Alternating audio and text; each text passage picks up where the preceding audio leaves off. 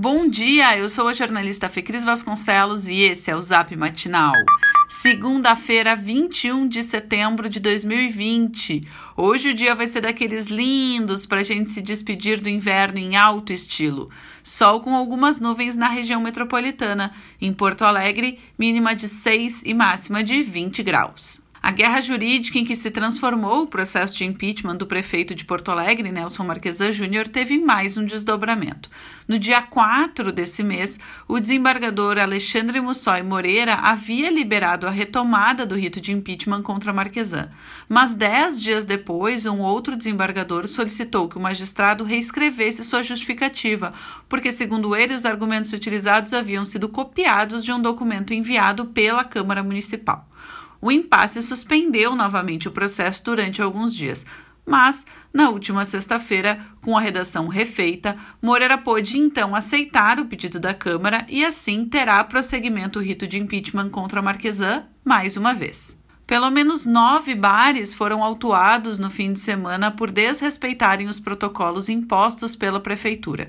Os fiscais flagraram estabelecimentos abertos depois das 11 da noite, limite máximo para atender o público, além de aglomerações na rua e dentro dos locais. A maior parte das autuações ocorreu nos bairros Cidade Baixa e Moinhos de Vento. As multas para esses casos podem chegar a R$ 8.500, segundo a Guarda Municipal.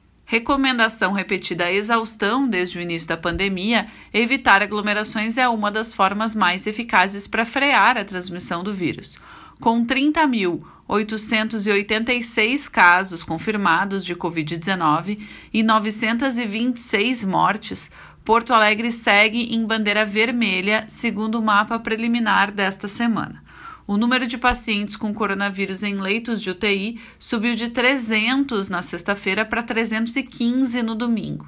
Contudo, a taxa geral de ocupação, que soma outras doenças, se manteve estável, pouco acima dos 87%. A proposta de reforma tributária do governo do estado segue sofrendo alterações. Para tentar emplacar o pacote de medidas, alguns pontos caros ao governador Eduardo Leite estão sendo cedidos, como o aumento do IPVA e a isenção do ICMS para empresas enquadradas no Simples, que faturem até 180 mil reais. Atualmente, empresas que faturam até o dobro deste valor estão isentas. O novo texto também amplia para até 30 anos a idade dos automóveis que deverão pagar IPVA e mantém a alíquota majorada de 30% de ICMS para energia, combustíveis e telecomunicações. Só para a gente ter uma noção, no projeto inicial a intenção era voltar a 25%. O governo pretende que a reforma seja discutida e votada na Assembleia Legislativa esta semana. O transporte público de Porto Alegre terá mudanças a partir de hoje. Anote aí: as linhas 631, T1, T7 e 493 terão mais ofertas de horários, enquanto as linhas 731, 701, 704, 704.1, 110, 171.6, 436 e 4944 terão alterações na tabela de horário. Vale conferir as tabelas no site do EPDC antes de sair de casa.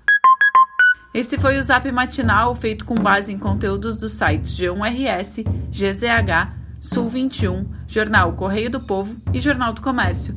Nós trazemos notícias gratuitas todos os dias no seu celular. Se você quiser sugerir alguém para também receber esses boletins, o link está no texto que você recebeu. Essa é uma realização do grupo Matinal Jornalismo. Um abraço e excelente semana!